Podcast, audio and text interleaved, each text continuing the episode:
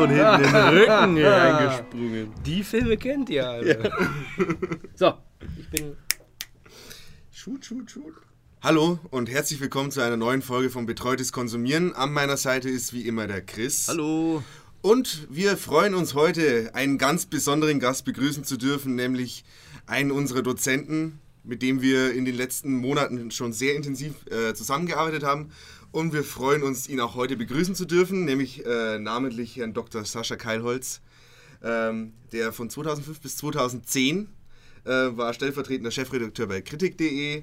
Ähm, inzwischen ist er Dozent an der Universität Regensburg, eine Lehrperson, zu der man aufblicken kann. Und seit 2009 äh, ist er Festivalleiter des Regensburger Filmfestivals Heimspiel, bei dem sowohl ich seit einem Semester oder seit zwei Semestern und der Chris schon bald seit drei Jahren dabei ist.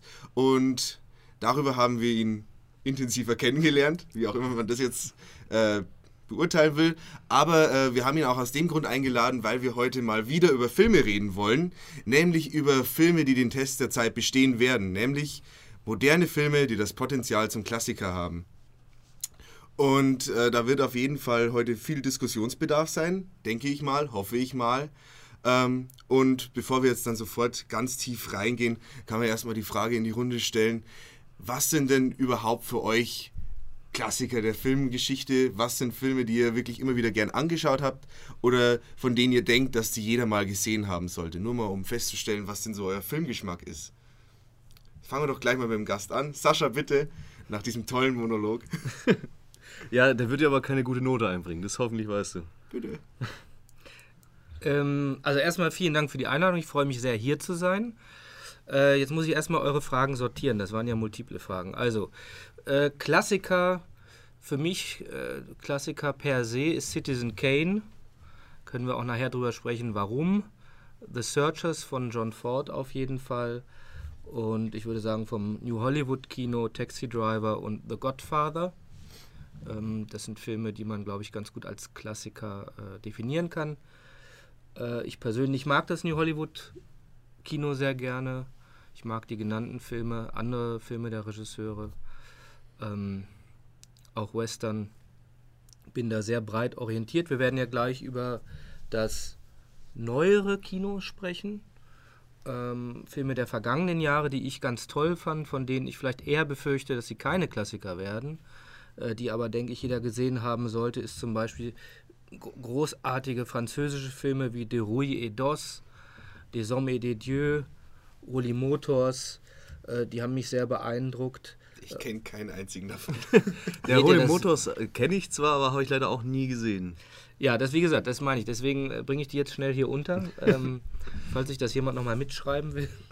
äh, die Filme, Filme, die keiner kennt, ja, De Rouille et d'Os, ähm, Roli Motors, Des Hommes et des Dieux, Filme von äh, Leo Carax, äh, Luca Beveux, ähm, das sind, sind, tolle Regisseure, die eben einfach jetzt nicht in der Breite äh, bekannt sind, die Filme gemacht haben, die mich sehr beeindruckt haben, weil sie mich sehr stark affiziert haben, weil es ein sehr körperliches Kino ist, ein visuell sehr überwältigendes Kino, ja? Kinoerlebnisse, die mich geprägt haben. Das könnt ihr auch sagen über Most Violent Year äh, vom, vom amerikanischen Kino. Ich hatte gerade eben ein Gespräch über Jessica Chastain, die eine sehr, sehr spannende Rollenauswahl hat, ja, die ganz interessante Frauenfiguren äh, verkörpert. Das gilt auch für A Most Violent Year von J.C. Chender. Ähm, Filme, die mir dieses Jahr gut gefallen haben, die wahrscheinlich so ein bisschen durch den Rost fallen werden, weil keiner weiß, wie er sie so richtig einordnen soll. Das ist einmal Dalida, ein Biopic über eine äh, erfolgreiche Schlagersängerin. Klingt erstmal wenig einladend, aber ist auch ein sehr überwältigender Film von Lisa Azuelos. Ähm, und auch etwas ganz Untypisches, ein Tennisfilm, was ja eigentlich per se gar nicht gehen kann. Ähm, Borg McEnroe ähm, von Janus Metz, der mich auch sehr positiv überrascht hat.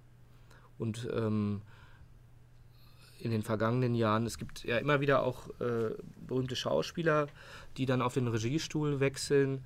Da hat mich schon vor längerer Zeit sehr beeindruckt John Malkovich, der den Film The Dancer Upstairs gedreht hat dem bis heute keine zweite Regiearbeit gefolgt ist, was ich bedauerlich finde.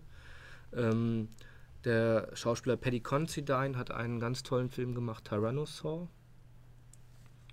Ähm, ja, das sind so Dinge, ähm, wo ich immer hoffe, da kommt noch was. Und äh, vielleicht einen Film, über den wir auch später noch sprechen. Ein Regisseur, der sich durchgesetzt hat, Steve McQueen. Ein sehr beeindruckender Film, Hunger. Vielleicht das Potenzial zum Klassiker hat. Je nachdem, äh, worauf wir uns nachher einigen, was ein Klassiker ausmacht. Darauf kommen wir jetzt dann gleich zu sprechen. Und jetzt hat jeder mal einen äh, großen Monolog gehabt. Jetzt fehlt es nur noch du, Chris. Ja, ich mach's, ich mach's ganz quick and dirty. Äh, und zwar rede ich jetzt nur über Filme, von denen ja, ich, ich mach's noch simpler. Einfach meine Top 4 Lieblingsfilme, um es mal wirklich ganz blöd zu machen. Ähm, das sind Oldboy, äh, Das Fest, Fear and Loafing Las Vegas und Birdman. Einfach nur, äh, damit man jetzt schon mal weiß, aus welcher Richtung ich denn komme. Alle Filme, die ja eigentlich, glaube ich, auch einen recht ähnlichen Geschmack treffen. Deinen. Meinen, ganz genau. Und darum geht es ja nur, oder? Und nur darum geht es bei meinen eigenen Lieblingsfilmen. Was ein Klassiker definiert, das ist natürlich wieder eine ganz andere Geschichte. Mhm. Ja, und darauf können wir jetzt dann, oder soll ich auch noch meine Filme sagen? Oder egal. Ähm, äh, ich habe ich hab eh bloß zwei aufgeschrieben.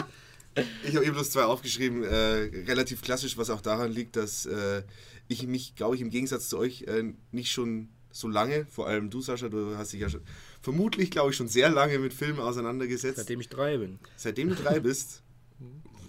Wie kamst du also dazu? Also schon 20 Jahre. Oh, cool.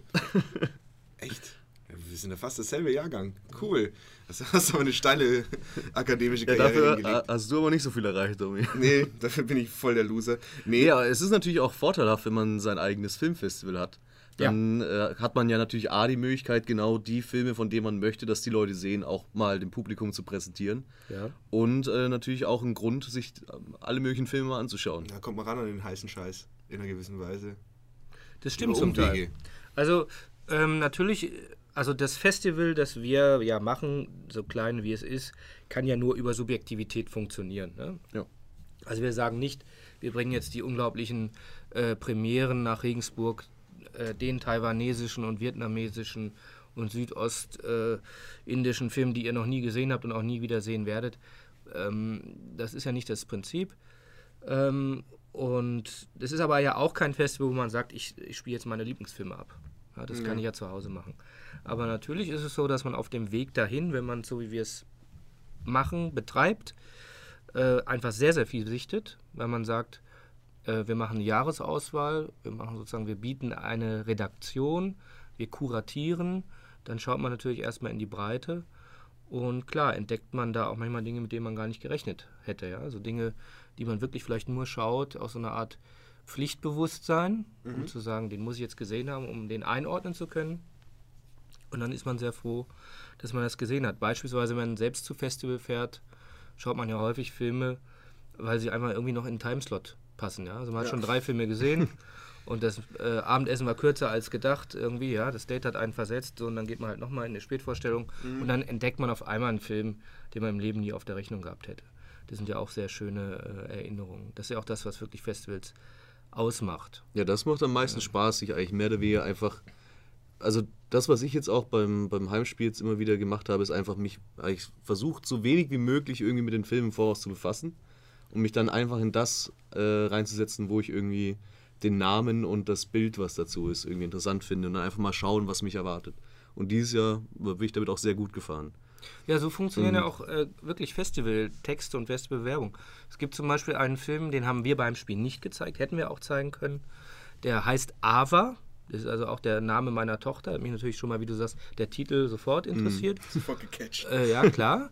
Und äh, ein ganz tolles Bild von einer jungen Frau, die irgendwie aussieht, die mit, wie so eine, mit so einer Kriegsbemalung und man, die steht so in der Mitte von gar nichts und man weiß nicht, äh, ist das jetzt eine Dystopie oder ist da Apokalypse oder ist die Frau, ist das Mädchen durchgedreht oder ist das irgendwie ein äh, banaler Actionfilm? Und das hat mich sehr interessiert. Ja, genau diese beiden Kriterien, wie du sagst, also ein Foto und ein Titel. Und genau so habe ich mir dann angeschaut ähm, und auch einer der eigentlich einer der prägenden Filme des Jahres. Ja. Der, der, der noch keinen deutschen Verleih hat, soweit ich weiß. dann? War sie durchgedreht oder war sie einfach nur eine Amazone? Weder oh, noch. Der Film hat einfach nur in Rumänien gespielt. Möglich. Ja, aber dann gehen wir doch jetzt äh, weiterhin, äh, versuchen wir jetzt mal in Medias Res zu gehen, in dem Sinne, dass wir versuchen, einen Klassiker zu definieren. Tja, was ist ein Klassiker? Ist immer relativ schwierig, weil Je nachdem, mit wem man spricht. Aber es gibt natürlich auch genug Filme, die objektiv gesprochen Klassiker sind. Wenn man zum Beispiel Citizen Kane hat, der aus ganz vielen Gründen ja ein Klassiker ist. Zum Beispiel, weil er äh, eine sehr interessante Erzählart hat, die man davor nicht so wirklich äh, kannte. Dann natürlich eine Kameraführung. Äh, man denke bloß an diesen Shot durch durchs Fenster durch, wo man nicht wirklich weiß, wie er das gemacht hat. Also man weiß schon, wie er es gemacht hat, aber der Zuschauer äh, kann nicht ergründen, wie die Kamera durch dieses Fenster durch ist und natürlich auch die Geschichte selbst, die ja natürlich höchst mitreißend ist um dieses Mysterium Rosebud. Und da spielen schon viele Dinge zusammen, die eigentlich äh, ja, äh, paradigmatisch für einen Klassiker sind. Also es ist zum einen ein Film, der erfolgreich ist, in einer gewissen Weise. Also jeder Film braucht sein Publikum, damit überhaupt genügend Leute da sind, auch die richtigen Leute, die darüber reden. Ähm, dann äh, muss er natürlich den Test der Zeit bestehen, was bei uns heute auch ganz interessant sein wird. Ähm, und den Test der Zeit bestehen heißt in dem Fall eben, dass er auch noch Jahre später nach seiner Veröffentlichung, was er bei Citizen Kane inzwischen über 70 Jahre her ist, 42 oder wann er rausgekommen ist, oder 40, äh, auf jeden Fall um den Dreh, ähm, immer noch ein oft herangezogenes Beispiel und immer noch Teil des medialen oder des Diskurses über Filme, wie sie gemacht sind, sind. Und daran, glaube ich, kann man schon relativ viel festmachen. Also ich würde da mal einhaken, weil ich glaube, es ist relativ einfach, in der ersten Hälfte des Jahrhunderts Klassiker zu bestimmen. Ja, weil, also man könnte auch vieles von dem, was du genannt hast, umschreiben mit dem Wort innovativ. Also Filme von Hitchcock, von Fritz Lang, von Jean Renoir und eben Citizen Kane von Orson Welles haben Film, das Filmhandwerk überhaupt geprägt. Die, haben, die haben wirklich Dinge erschaffen, die es vorher noch nicht gab äh, und sind somit zu Vorbildern geworden, an denen sich immer wieder Filme, andere Filme orientiert haben. Und es gibt ja, ähm, Sight and Sound ist ja eine berühmte englische Fachzeitschrift, die mit diese besten Listen äh, schon früh sozusagen etabliert haben. Ähm, und da ist dieses Phänomen, dass immer wieder diese Filme aus, aus den 30er, 40er, 50er Jahren genannt werden. Auf die kann man sich schnell einigen. Da gibt es einen klaren Kanon. Da verschiebt sich alle zehn Jahre mal ein, zwei Plätze, aber im Grunde genommen bleibt das. Und das Faszinierende ist aber, dass auf dieser Liste nie neuere Filme genannt werden. Und irgendwann sind die mal dazu übergegangen, da haben sie gesagt, jetzt verdammt nochmal, äh, der neueste Film, der auf unserer Liste auftaucht, ist irgendwie The Godfather von 1972. Dann mach doch mal bitte eine Bestenliste der letzten 25 Jahre. Und dann haben die Leute erst angefangen, sich zu, quasi zu trauen, Filme aus den 70er, 80er, 90er Jahren zu nennen. Und ich glaube, es hat genau damit zu tun, dass irgendwann, also wir befinden uns jetzt in der Postmoderne und die Filme erfinden natürlich nichts Neues mehr. Also man kann jetzt selten sagen, es gibt keinen Film heute wie Citizen Kane, wo man sagt, oh ja, der hat ja alles neu erfunden. Ja gut, das äh, einzige Beispiel, das man vielleicht noch nehmen kann, ist Avatar. Man kann zu dem Film stehen, wie man will, aber er hat zumindest äh, 3D in einer Form etabliert, wie sie vorher noch nicht bekannt war. Was ja eigentlich auch mehr ein Gimmick ist. Es ist ein Gimmick, aber ja. es ist, wenn man sagt, was kann sich filmisch noch, was kann noch innovativ machen, das sind im Endeffekt die Genres. Ja, ja den 3D-Effekt gab es auch schon 50 ja, Jahre vorher, vorher aber wäre ich ein bisschen, also bei Avatar. Zumindest wird das so immer verkauft, dass es natürlich vorher schon gab. Mhm. Ja, aber also um darauf zurückzukommen, was machen jetzt, äh, wie kann man jetzt heute Klassiker definieren, mhm. äh, wenn es nicht mehr darum geht, dass sie die Filmsprache neu bilden? Also wir reden jetzt von Filmen, die die bekannte Filmsprache nutzen. Äh, du hast einmal etwas genannt, Erfolg, ja. Ich glaube, diese Filme brauchen Resonanz. Aber kann ich da vielleicht auch nochmal kurz Bitte? einhaken, ähm, wenn du sagst, die Filmsprache neu bilden, weil ich glaube, dass das tatsächlich immer noch möglich ist. Und ähm, der, äh, ja, der Moment, wo man das dann feststellen kann, sind meiner Meinung nach meistens Parodien. Also gerade äh, wenn man jetzt sich anschaut, welche berühmten Szenen der Filmgeschichte parodiert wurden, dann sind es oft eben die Szenen aus den Klassikern. Sei es jetzt ähm, eben die Panzerkreuze Potemkin, Odessa, äh, ja, diese Treppenszene, Treppenszene als auch Matrix, der mhm. Bullet Time Effekt. Das sind einfach dann einzelne Szenen, die irgendwie, ja, praktisch das Kino prägen und die dann halt andere, also die, die Filmarten in dem Sinne verändern, dass man immer sagt halt, also einen Bullet-Time-Effekt kann man nicht nochmal machen, ohne dabei an Matrix ja, zu weil sie ikonisch sind. Also sie genau. sind untrennbar, was da gemacht wird, ist dann immer untrennbar mit dem Film verbunden. Also man sieht das und das und denkt sofort eben dann an Film XY. Also das erstmal hast du recht. Ich würde auch sagen, Matrix ist ein Klassiker. Er ist auch ein Kultfilm. Da müsste man vielleicht gleich nochmal schauen, ob man ja, da eine Trendschärfe hinbekommt. Äh, aber ja, auf jeden Fall Matrix ist für mich der 2000er Film. Also wenn, wir, wenn ich irgendwann mal meinen Kindern oder Enkelkindern sagen will, wie sozusagen äh, der up-to-date Status Quo oder Avantgarde-Film 2000 war, dann ist das Matrix. Dann lange schwarze Ledermäntel und Sonnenbrille. Ja. Das war cool und 2000. Und werden auf der Straße Pillen angeboten. Also nachdem eben in den 90er Jahren Tarantino, Pulp Fiction ähm, mit so einem Retro-Look, mit so einem Retro-Blues Brothers-Look äh, und mit der äh, nicht chronologischen Narration und so weiter stilprägend war, ist Matrix natürlich für die frühen 2000er Jahre stilbildend. Und du hast völlig recht, das ist auch der letzte Film, der mir einfällt, der in dieser Art und Weise wirklich visuell etwas Neues geschaffen hat. Allerdings, das soll jetzt gar nicht einschränkend sein, aber sozusagen, um das nochmal als ergänzend zu sagen, äh, auf einer technischen, e, also auf einer technischen Effektebene natürlich. Mhm, ja. Also wir haben sicherlich, jetzt sind wir in einer Zeit, wo man immer sagen wird, okay, auf der Ebene von Computer-Generated Images hat der nochmal etwas Neues gemacht. Also äh, natürlich ist ein Film wie Terminator 2 ein Klassiker aufgrund seiner Morphing-Effekte beispielsweise. Das werden wir in dieser Art des Blockbuster-Genre-Kinos natürlich immer mal wieder haben dass sie sozusagen technisch da etwas verschieben.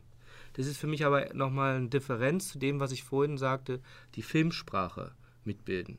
Also aufgrund äh, dieser Effekte bei Matrix hat sich aber nicht die Art und Weise verändert, wie Filme erzählt werden. Ja? Also wie Mise en scène ist, wie Dramaturgie ist, wie Montage funktioniert. Das haben die vorhin genannten Beispiele äh, natürlich Renoir, Lang und so weiter ganz ganz anders gemacht. Ja, ja aber es, wirklich also es wird erfunden, nur noch an Stellschrauben Ganz gedreht, genau. Die haben wirklich, das Rad komplett rumzureißen. Richtig, die haben wirklich erfunden, wie baut man Filme neu, ja. Und Matrix hat sozusagen in einem ganz bestimmten Aspekt nochmal was Neues erfunden. Das wäre für mich schon eine Differenz. Mhm. Ja, das ist, stimmt auf jeden Fall. Aber es ist auch oft immer, dass, dass der Kultfilm oft, oftmals mit dem Klassiker verwechselt wird. Ähm, äh, als Beispiel, ich, da, da, ist vielleicht jetzt kein gutes, aber ähm, die nackte Kanone ist, ist vielleicht, kann man sowohl als Kultfilm in, vielleicht in einer gewissen Weise sehen, aber ist vielleicht auch ein Klassiker für Klamauk-Komödie. Komödie. Da, also wie gesagt, da, da ist die Trennschärfe. Erkenne ich vielleicht manchmal nicht, aber ähm, wo erkennt man dann klar den Unterschied, ob es jetzt einfach nur Kult ist, weil äh, zum Beispiel irgendwelche Trash-Filme immer noch eine große Fangemeinde haben. Also gibt es ja hier aus der Region, zum Beispiel im Raum Nürnberg, gibt es den Film Macho Man. Das ist so ein, ist der einzige Film, der in, in Nürnberg, äh, im Nürnberger Raum, der, der, wo mal ein Actionfilm gedreht worden ist. Und der ist lange Zeit vergessen gewesen, war natürlich grottenschlecht. Den haben, glaube ich, im Kino 5000 Leute damals gesehen, in den 70er Jahren, wann er rausgekommen ist, oder in den 80er Jahren. Und irgendwann ist er dann von so einer kleinen Kino, Kleinfilmbühne ist er wiederentdeckt worden. Und die haben dann halt daraus eine Tradition gemacht, dass die den dann sich jeden Monat einmal anschauen. Und da kommen dann jedes Mal 100 Leute. Ähm, das ist aber kein Klassiker, sondern das ist dann in einer gewissen Weise kultig. Ja, in, in, in Regensburg haben wir auch einen Kultregisseur, der über 100 Filme gedreht hat, der dann halt seine Premieren in, im Wirtshaus macht. Passt. Und ähm, ja. Vielleicht kann man, äh, also ich glaube, der, der Kult-Klassiker schlechthin ist die Rocky Horror Picture Show vielleicht. Das und das kann man also filmhistorisch ja aufrollen. Das hat auch etwas zu tun mit der Ende der 60er, Anfang der 70er entstehenden Kultur der Midnight Movies.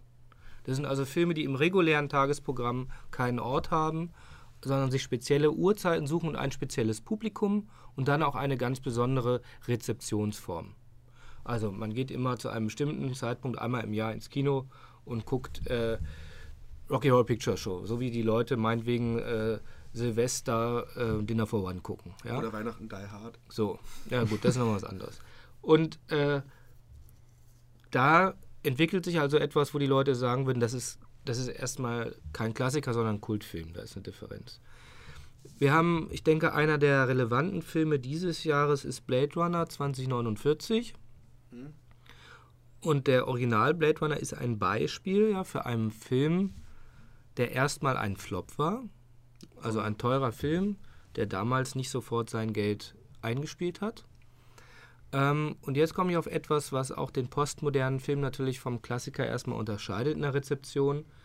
Ähm, Blade Runner ist ein Film, der unter anderem davon profitiert hat, dass es äh, die Hoch- oder die beginnende Hochphase von VHS gab. Mhm. Das heißt, es ist ein Film, der in dem, auf den Kanälen gesehen wurde, die wir heute Home Entertainment nennen. Den hat, ich will jetzt nicht sagen keine Sau, aber kaum jemand im Kino gesehen. Dann kam der auf VHS und die Leute haben ihn geschaut. Dann kam er durchs Fernsehen, Privatfernsehen und so weiter. Dann gab es, äh, oder um mal aus bei, erstmal bei den medialen Ausprägungen zu bleiben, dann gab es natürlich DVDs, Blu-ray und das ist ein Film, immer wenn ein neues Medium kommt, gibt es neue Editionen. Mhm. Das ist zum Beispiel etwas, was ich finde, was erstmal einen Klassiker oder ein, erstmal einen Kultfilm und vielleicht einen Klassiker definiert. Äh, die finden mit jedem Medium auch eine neue Form. Da gibt es dann äh, Fans und Sammler und so weiter, ähm, dass dieser Film findet sozusagen immer wieder einen neuen Raum in unterschiedlichen Kontexten. Ähm, das ist das eine. Also es gibt Sammlereditionen, Mediabooks und so weiter. Ja, aber genau davon profitiert doch im Endeffekt der Klassiker immer wieder, weil äh, seine Verfügbarkeit einfach. Ja, Moment. Ich wollte jetzt erstmal sagen, ja. also der nicht erfolgreiche Kinofilm Blade Runner mhm. ist zum Klassiker geworden. Äh, ist, Entschuldigung, jetzt ich, also ist zum Kultfilm geworden. Und heute würde man wahrscheinlich sagen, ein Klassiker des Science-Fiction-Genres. Auch weil er es tatsächlich auch visuell neu geprägt hat. Mhm. So, das heißt, ähm, die Dinge, die ich gerade besprochen habe, hast du natürlich recht, deswegen habe ich mich auch versprochen, gelten natürlich auch für einen Klassiker. Also er braucht erstmal eine bestimmte Resonanz. Also äh, eben, es darf kein Film sein, der unter Ausschluss der Öffentlichkeit gelaufen ist. Uh, und er kann aber diese Resonanz natürlich auf unterschiedlichsten Kanälen holen. So, und ich würde sagen, eben gerade ein Film, der seinen festen Platz im Fernsehprogramm hat, also meinetwegen ein Film, ich habe jetzt vor kurzem nochmal Cleopatra gesehen. Äh, also wenn wir an diese ganzen Monumentalfilme denken, Spartacus, Ben Hur, ja, mhm. die haben ihren festen Platz im Feiertagsprogramm. Das ist ein Indiz dafür, dass das ein Klassiker ist. Genauso wie Blade Runner seinen Platz im Fernsehprogramm hat. Mhm. Also das ist, wie gesagt, das sind schon mal auch Dinge, wo man meines Erachtens ablesen kann, das hat sich irgendwann durchgesetzt. Wenn das Jahrzehnte später immer noch im Fernsehen auftaucht. Ja, und es fesselt auch immer noch. Also, ähm, wenn du schon Ben Hur ansprichst, da habe ich vor kurzem eine Erfahrung gemacht, da waren wir in einer äh, Bar und da lief im Hintergrund stumm einfach nur Ben Hur. Und irgendwann äh, ist der ganze Tisch dazu übergegangen, einfach stumm diese Szene anzuschauen. Also das, äh, das, das Streitwagenrennen. Streitwagenrennen. Einfach weil es so packend war. Also es sind tatsächlich dann äh, sechs Leute um den Tisch rumge, äh, rumgehockt und haben dann auf eine Leinwand geschaut, wo stumm ein Film gelaufen ist. Einfach nur, um sich die visuellen Effekte dann auch anzuschauen. Oder im Endeffekt, weil auch ohne Ton das sehr, sehr fesselnd und spannend war. Ja, da haben alle mal aufgehört, auf den kleinen Bildschirm zu schauen, um lieber auf den großen zu schauen. Ja, ein bisschen, ein bisschen Medienkritik. Übrigens auch äh, interessanten Merkmal dieser Klassiker oder Kultfilme, also erstmal Kultfilme ist, dass sie eben häufig wieder verfilmt werden, ne? also oder äh, Sequels erfahren, wie jetzt Blade Runner, mhm. Ben Hur, also von dem das Sequel ist völlig untergegangen. Ähm, da gibt es übrigens eine Unterscheidung, die stammt jetzt nicht spontan von mir. Äh, ich glaube, dass eben der Klassiker, äh, ach, jetzt, das kriege ich jetzt nicht mehr raus. Ich glaube, dass der Kultfilm sich für eine Wiederverfilmung besonders eignet. Wie gesagt, mhm. weil der unter Umständen im Kino gar nicht so erfolgreich lief, gar kein so herausragender, stilbildender Film ist, sondern einfach eine Fangemeinde hat. Und diese Fangemeinde wird angezapft und dann wird ein neuer Film gedreht, äh, der ganz anders erzählt. Aber jetzt Remake oder Sequel? Sowohl als auch. Okay. Ja, für, kann beim Kultfilm funktionieren. Beim Klassiker eben hast du ein ganz anderes Problem, weil eben wenn du Ben Hur hast, der sozusagen in dem, was er sein will, schon perfekt ist, der perfekte, stilbildende, prägende Film. Ist eigentlich Unsinn, ein Remake zu machen. Und das erfahren die Studios auch gerade.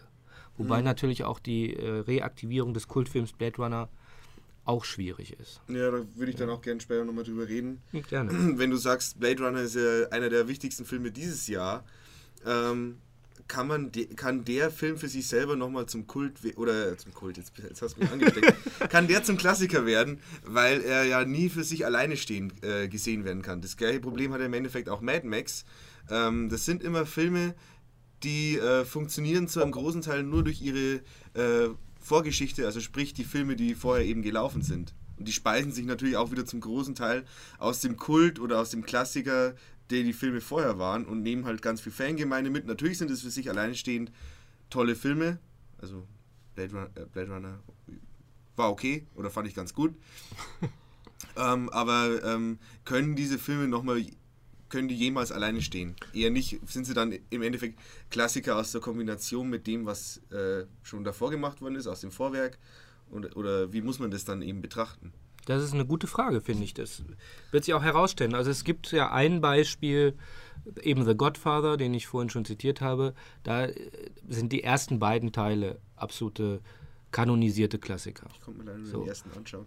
Das ist aber auch nochmal was anderes als jetzt diese Remakes. Also ein Remake, das zum Klassiker geworden ist, äh, jetzt habe ich wahrscheinlich gerade eine furchtbare historisch, filmhistorische Lücke, aber mir fällt jetzt gerade keins ein. Muss ich mal länger Hast drüber nachdenken. Zeit? Genau, ich habe noch ein bisschen Zeit. Ein, ein Remake, das zum, zum Klassiker, Klassiker wird, ja.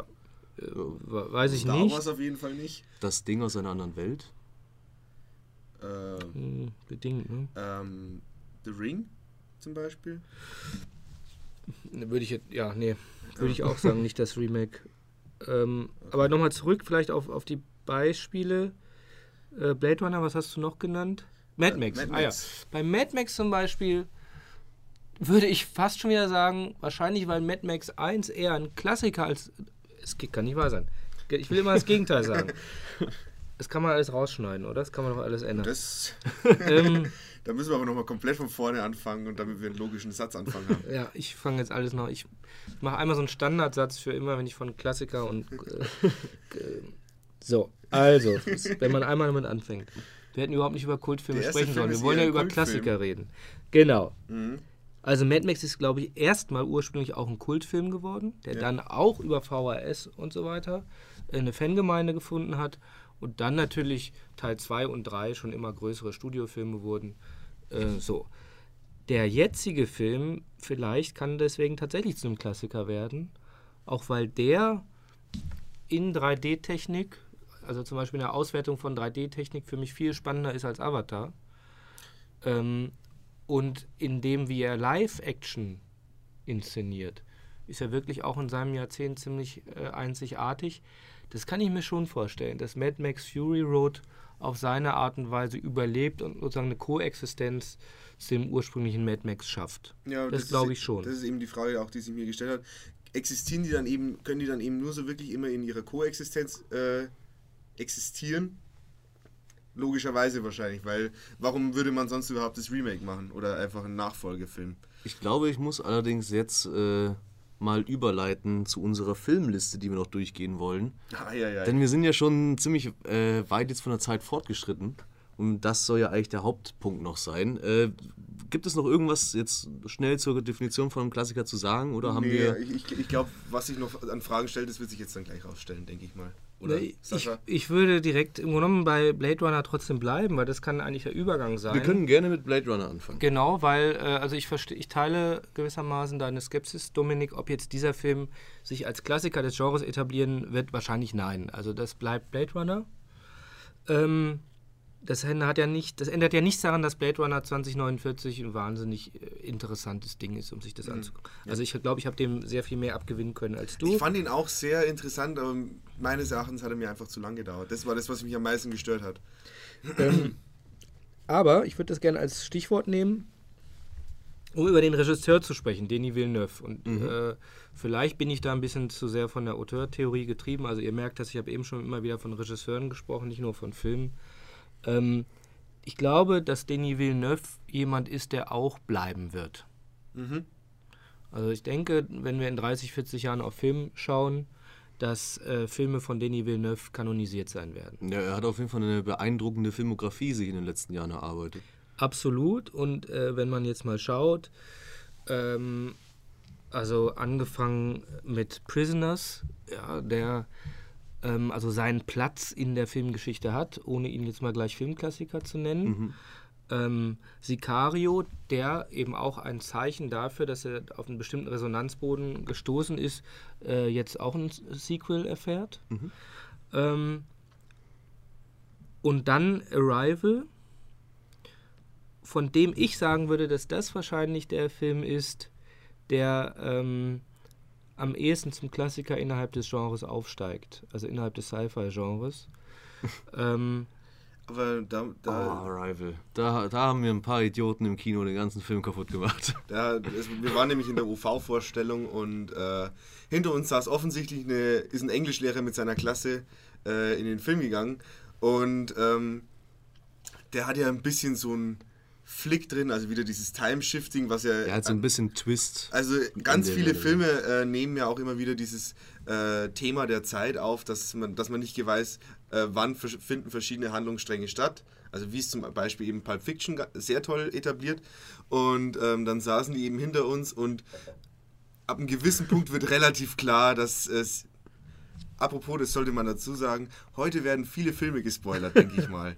Aber ab einem gewissen Punkt wird bei Arrival ja klar, dass sie in einer gewissen Weise über die Sprache der Aliens in die Zukunft sehen kann. Und das ich finde, so explizit hätte man gar nicht werden müssen. Egal, okay. auf jeden Fall, diesen Twist haben die bis zum Schluss nicht verstanden. Ja, ich fand es halt lustig, weil der, der Film ja im Grunde dir alle Informationen gibt, die du brauchst, um alles zu verstehen. Aber aus irgendeinem Grund haben die gerätselt, halt den ganzen Film laut miteinander versucht, diesen Film sich jetzt zu entschließen und die wildesten Theorien ausgearbeitet was dann leider doch ein bisschen ablenkend war und mir dann doch, dann ist mir tatsächlich negativ, äh, muss ich, äh, habe ich das dem Film negativ angerechnet, weil ich mir gedacht habe, mhm. ja, ich brauche keine Erklärung mehr, ich habe es schon verstanden, weil ich halt sauer war, dass die hinter mir es immer noch nicht verstanden Das ist ja dann wiederum deine persönliche Meinung, von der versuchen wir uns ja heute ein bisschen genau. zu lösen. Ja. Ne, Arrival ist an sich natürlich auch ein äh, ganz spannender Film. Ja, also ich, ich denke, dass, der, dass wir mit Denis Villeneuve, der wird uns noch lange begleiten. Und dann ist eben immer die Frage, genau, welche Filme aus dem Oeuvre stechen heraus und bleiben hängen. Und eben, also ich finde sozusagen sein, sein Opus Magnum irgendwie bis jetzt ist Prisoners, mhm. weil der, wie gesagt, auf einer, natürlich auf einer anderen Wahrnehmungsschwelle bis jetzt gelaufen ist. Äh, der müsste dann auch nochmal wieder und wieder und wieder entdeckt werden. Das ist jetzt noch nicht der Film, der in Kinos wiederholt wird, mhm. was aber auch mit einer sich verändernden Kinokultur zu tun hat. Ähm, müsst, wenn euch das interessiert, müssen wir vielleicht später nochmal drüber sprechen. Aber äh, auch das macht es natürlich schwer, eben Klassiker zu werden, wenn, wie gesagt, wenn das Klassiker-Dasein nur noch im Fernsehen oder auf DVD stattfindet und nicht in einem Repertoire-Kino, was es so kaum noch gibt. Ähm, bei Arrival kann ich mir das, ähm, also denke ich, wie gesagt, der wird auch egal, der wird immer wieder seine neuen Sondereditionen und so weiter haben. Der wird auch immer mal wieder ins Kino kommen. Mhm. Der wird also bei späteren Sci-Fi rein, denke ich, gezeigt. Ein Kriterium, über das wir noch nicht gesprochen haben, wir sind ja auch ähm, im weitesten Sinne Wissenschaftler. ähm, Dankeschön. Also wir haben, wir haben jetzt immer von der Resonanz gesprochen. Die Rezeption ist ja auch wichtig. Mhm. Also natürlich nicht, dass irgendwie 300 Leute auf der Welt ein wissenschaftliches Buch lesen, aber es ist doch so, dass bestimmte Filme eben, wenn man über ein Genre spricht, dann muss man zum Beispiel immer auf Blade Runner Bezug nehmen. Ja, dann kommt man um Philip K. Dick nicht herum. Und wenn ich über Suspense spreche und Thriller, dann komme ich an Hitchcock nicht vorbei und so weiter. Und ich glaube, Arrival ist einer der Filme, über die auch die Leute schreiben werden, im wissenschaftlichen und im Feuilleton-Bereich und so weiter. Und das zieht sich dann ja fort. Und irgendwann steht eben auch äh, im, im Filmlexikon oder in der Fernsehzeitung, die es dann natürlich noch digital gibt, äh, Arrival, so und so, wenn Sie den neuen Film gucken wollen, äh, zitiert so und so aus Arrival. So, und das ist dann natürlich ein Zeichen, dass sich das durchgesetzt hat. Und ich glaube eben, das wird bei Prisoners eher nicht passieren, ja, dass das der Referenzfilm wird. Bei Arrival kann ich mir das schon gut vorstellen. Ich würde gerne nochmal zurück zu äh, Blade Runner gehen. Mhm. Und zwar in dem Sinne, dass äh, dadurch, dass er ja mehr oder weniger ein, ein, ein Sequel ist, sich ja äh, natürlich auch groß auf den ersten bezieht, bei dem ich leider auch gestehen muss, dass ich ihn nicht gesehen habe. Ich habe leider nur äh, das Sequel gesehen. Und dementsprechend ist es jetzt höchstwahrscheinlich auch kom verstanden. kompletter Schwachsinn, was ich gleich wahrscheinlich auch das Original von Arrival nicht gesehen. Das stimmt. Es gibt, äh, es gibt was? Jetzt, was? Gibt's, gibt's, ist Kleiner Scherz. Leute. Ähm, und zwar ähm, bei, bei Blade Runner 1 hatte ich auch immer so das Gefühl, dass ein Grund, warum der Film auch immer wieder so hochgehalten wird, einfach die Zukunftsvision ist. Also eben gerade so diese Auseinandersetzung, wie könnte eine Zukunft aussehen. Klar, es war eine sehr deprimierende Auseinandersetzung mit dem Thema, dass halt gerade auch gesellschaftliche Probleme irgendwie mit, äh, durch die Zukunftstechnologie visualisiert werden. Und ähm, als ich dann mir den neuen Blade Runner im Kino angeschaut habe, war das mehr oder weniger auch die Erwartung, mit der ich da reingegangen bin. Und war in dem Sinne dann da auch enttäuscht, dass der Film eigentlich ähm, ja keine logische Zukunft versucht eigentlich mhm. zu erschaffen. Also ich würde jetzt mal rela relativ radikal sagen, dass ich nicht glaube, dass das Überleben von Filmen oder das zum Klassiker werden von Filmen viel damit zu tun hat, was sie erzählen. Das ist ähm, okay. Also ich glaube tatsächlich Blade Runner und deswegen, ähm, also wenn du ihn dir mal anschaust und es ist wirklich lohnenswert, den so groß wie möglich zu gucken, ähm, der ist halt visuell überragend. Also das, er transportiert über seine Bilder eine Atmosphäre, die etwas erzählt. Und das ist, glaube ich, entscheidend. Also was, was Filme für Bilder prägen, was sie für Atmosphären schaffen. Denn es gibt ja, es gibt ja jede Woche irgendeinen Science-Fiction-Dystopiefilm und so weiter, der irgendwie eine schwarze Zukunft ausmalt. Battleground. Äh, so, das interessiert ja drei Wochen später keinen mehr. Also mhm. ich glaube tatsächlich, wie gesagt, wenn wir über diese Klassiker sprechen, dass das ganz viel mit Filmsprache zu tun hat. Das glaube ich nämlich auch, weil äh, also das ist auch was, woran ich fest glaube, weil äh, eine Heldengeschichte oder was auch immer, die gibt es äh, in vielen verschiedenen Formen die wird ganz, ganz oft erzählt, aber äh, was am Ende bleibt, sind irgendwie die Bilder. Oder vor allem auch mit was für einem Gefühl man rausgeht aus Filmen oftmals. Schlimmste, was im Film passieren kann, ist, ja, war ganz nett. Ist, ist immer mal, ist immer mal also wenn wir jetzt mal den Science-Fiction-Klassiker, jetzt muss ich setze ich mich hier mal durch, so wie Dominik das sonst macht. Hey. Ähm, wenn man jetzt mal den Science-Fiction-Klassiker schlechthin nimmt, hernimmt, Space Odyssey 2001, ja, mhm. Ähm, da gibt es ja auch eine berühmte Vorlage, aber die ist natürlich völlig verschwunden mhm. hinter dem ja. Film. Ja. ja. So, und das ist eben bei Philip K. Dick überlebt auch noch als großer Science-Fiction-Autor, aber tatsächlich ist Blade Runner da als Film entscheidend. Also ich glaube eben, dass diese Geschichten wichtig sind, aber äh, Space Odyssey ist nicht der Film, der ist wegen der Geschichte. Ja, aber zu Sondern der. was Kubrick daraus visuell gemacht hat. Und es geht ja nicht nur um die Geschichte, sondern auch ein großer Teil von, einem, von äh, der Mise en Scène ist ja auch das äh, Set-Design. Mhm. Mhm, ja. ja, da sind wir Und uns das einer, ja einer, einer Eben Meinung. auch das, was ich dann damit ja, aber das meine. Sind die Bilder, die bleiben, die in diesem Set dann äh, erzeugt werden. Ja, aber ich glaube schon, dass es eben äh, eine Sache, die beim originalen Blade Runner immer so hochgehalten wurde, eben die Welt ist.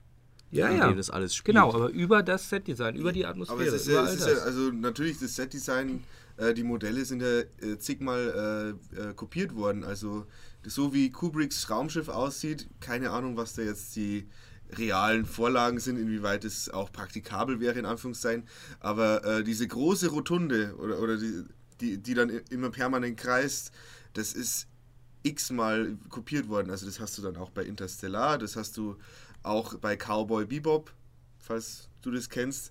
Also die, diese Szene, man läuft quasi diesen Kreis entlang, weil es natürlich auch extrem cool aussieht. Ja, klar. Ähm, das ist extrem oft kopiert worden und das ist ja, auch immer ein großes Indiz. Also wenn du mal Space Odyssey, das, wirklich, also das ist ja auch einer, das passt ja, ne? Das ist einer der Klassiker, ist auch meiner, wirklich einer meiner Lieblingsfilme. Ja, ich meine, er war, ähm, er war ja auch stilprägend, nicht nur für Filme. Genau, der war absolut stilprägend, also der Einsatz von Musik, ja, mhm. äh, Strauß dort so zu verwenden. Der äh, Jump Cut, äh, Matchcut. Matchcut, Entschuldigung, ja, haben wir natürlich. Also der Matchcut. ja, ich konnte dich aber korrigieren. Da, du hast, konntest mich korrigieren. ja. Äh, ja. vom Affenwurf. Das ist ja, gibt es ja Wunder, da, weil du vorhin Parodien ansprachst, ja tausendmal parodiert ja, Simpsons klar. und so weiter. Ja, ähm, die, die Zeitreise natürlich, die Sternenreise, dann das Ende. Also das ist wirklich ein Film von Anfang bis Ende. Das gab es vorher so nicht, gibt es auch nie wieder so. Das, das ist äh, ein Klassiker. Mhm, ja. ja. Der ist stilbildend. Da gibt es auch keine perfekt. Diskussion drüber, genau. Das ist das Schöne. Ich finde, über äh, ist ja auch mal toll, ist toll, sich zu streiten. Und es ist auch toll, dass man über Space Odyssey nicht streiten muss. Wenn mir einer sagt, der Film ist doof, dann sage ich ja, okay dann hast du halt keine Ahnung. Ne? so. In dem ganzen Film wird so gut wie gar nicht geredet. Was passiert denn da überhaupt? Ja, aber ich würde, äh, also ich mein, Der Computer einfach einen Stecker ziehen. Meine Aussagen über Blade Runner war noch ein bisschen äh, vorgebaut als Überleitung ah. zu einem Film, den nämlich ich eigentlich gerne als Klassiker Jetzt sehen kommt's. würde. Und zwar Hör von äh, Spike Jones. Ich, oder ich hoffe, man spricht Warum, ihn so. Weil er eine schöne Zukunftsvision hat. Ähm, der Film ist, glaube ich, würde in dem Sinne wirklich überleben, dass er die, die Zukunft, die er eben malt, gerade auch durch das Setdesign, tatsächlich als Inspiration für die reale Welt gelten wird. Also der Film schafft es, eine, eine Zukunftsvision zu machen, die in gewisser Weise stilprägend für unsere eigene Zukunft sein könnte. Unsere Zukunft sieht sehr nach Weichzeichner aus und sehr nach beigen Farben. Oder äh, wie heißen die? Ausgewaschene Farben. Nee, nicht ausgewaschene. Pastell. Pastellfarben, genau. Das war das, was ich sagen wollte. Nee, ich finde Hör ist auch ein sehr schöner Film. Ähm, der äh, wahrscheinlich aber auch äh, ein Paradebeispiel ist für einen Film, der im Endeffekt äh, unseren Zeitgeist einfängt und, in, noch und quasi noch weiter strickt. Das ist im Endeffekt ähm, äh, gleichzeitig sozial und asozial zu sein. Im Sinne von, äh, du hast zwar eine super Unterhaltung, aber im Endeffekt interagierst du nur mit deinem Computer. Genauso wie du jetzt ja schon äh, solitär über soziale Netzwerke zwar interagierst mit allen Leuten, aber ohne sie tatsächlich zu treffen. Und äh, es ist im Endeffekt technisch nur konsequent weitergedacht, äh, wie unsere Zukunft vielleicht aussehen könnte. Also da, davon ist es auf jeden Fall eine sehr plausible Version oder Vision. Ähm, und ansonsten ist es. Ich finde, es geht schon über die äh, Plausibilität schon hinaus. Also es ist natürlich, äh, die Zukunftsvision ist so der, der Motor des Films, das, warum der Film funktioniert. Aber da drumherum ist ja dann die Liebesgeschichte zwischen der KI und einem echten mhm. Menschen gestrickt, die nicht realistisch ist und die auch gar nicht versucht, mehr oder weniger, dass, ähm, ja, also in dem Punkt, wo die eine KI so weit wäre, würde die Welt nicht mehr so aussehen können. Ja, aber, ja, und vor allem könntest du der Stimme von Scarlett Johansson widerstehen, wenn du jetzt sagst, es ist so unrealistisch. Nein, Nein. aber äh, ich finde es halt bei Hör sehr interessant, dass eben der die komplette Antithese mehr oder weniger zu einer Zukunft wie ein Blade Runner ist. Mehr oder weniger eine optimistische Zukunftsvision, die sagt, äh, die Menschheit überlebt seine eigenen gesellschaftlichen Probleme, indem sie mehr oder weniger sich voneinander abgrenzen. Ja, aber ist es, ist, reicht es schon zum Klassiker einfach zu sagen, ähm, so wird unsere, dass du mal ein anderes Bild von der Zukunft hast. Nee, ich finde halt, ich finde äh, den Film visuell sehr einzigartig. Du sagst jetzt einfach nur Pastelltöne, aber der Film äh, hat einfach eine sehr andere Farbpalette, die eben in gewisser Weise außerirdisch wirkt. Außer, ja, mag durchaus sein. Was ist deine Meinung da dazu? Du ja, du hast, im, äh, Sascha, du hast ja im Voraus äh, schon gesagt, du möchtest mit mir auf jeden Fall über Hör streiten. Mm -mm, ja, das ist ein Missverständnis. Nein, äh, ich finde, dass Hör ein großartiger Film ist und ich, ich überlege gerade, wie man diese, äh, wie man das nennt. Es gibt so ein Wort von Chrom abgeleitet. Das ist, glaube ich, das, was diese Farbpalette beschreibt. Aber ich. Ähm, Chromatisch? Ja, so, genau, das nicht, aber irgendwie so. ähm, nein, ich, ich würde, wie gesagt, was den Film anbelangt, würde ich dir gar nicht widersprechen. Ich glaube nicht, dass der zum Klassiker wird, weil er einfach, glaube ich, nicht genug rezipiert wird. Okay. Ja. Das ist ja. natürlich eine Möglichkeit. Das ist natürlich äh, ein schöner Hammer, den du mir jetzt auf den Kopf schlagst, äh, schlägst. Aber äh, da ist natürlich dann auch nochmal eine Sache, wenn man jetzt von mit Klassikern redet, ähm, ob sich das mit den Klassikern, äh, mit der Definition, wir hatten es ja mit dem Fernsehen und alles Mögliche, nicht da eh wandelt, wenn wir jetzt so etwas wie Streaming-Dienste haben. Also dadurch, dass praktisch alles jederzeit aufrufbar ist ja, und vor allem auch sortierbar ist. Muss ich sofort einschreiten, weil es ist eben überhaupt, das gleiche Gespräch hatte ich heute, ist eben okay. leider gar nicht alles verfügbar. Das ist, auch, das ist auch ein Problem, das schon höher betrifft und aber erst recht andere Filme. Also beispielsweise äh, ähm, Hunger von Steve McQueen, ja, ich weiß nicht, wo man den auftreibt. Also ähm, wir sprechen ja jetzt hier eigentlich schon von die ganze Zeit von relativ populären Filmen. Ja. Ähm, es gibt halt ganz, ganz, ganz viel Spannendes, Großartiges, Tolles nicht in diesen Streamingdiensten. Ja, äh, also Holy Motors klar. Äh, muss man erstmal versuchen, irgendwo aufzutreiben. Ja, diese ja gut, aber das liegt ja, jetzt, liegt ja an verschiedensten Gründen, warum das nicht aufzutreiben. Das, was ich jetzt auch mehr oder weniger eigentlich meinte von der Verfügbarkeit, ist eben eher, dass, ähm, also Hör ist ein, der, gut, der wäre jetzt natürlich in dem Sinne schon verfügbar, aber ähm, besonders die Tatsache, dass ein Film in dem Sinne nicht mehr einfach verschwindet, wenn er gut ist. Weil Hör hat zum Beispiel hervorragende äh, mhm. Kritiken zum Teil, aber halt auch es hat, ist auch sehr gut beim, beim Publikum also angekommen, wenn man es jetzt blöd runterbrechen will auf Sternebewertungen. Das heißt, wann immer man sortiert nach größte Beliebtheit, wird Hör auch ein Film sein, der da irgendwo auftaucht.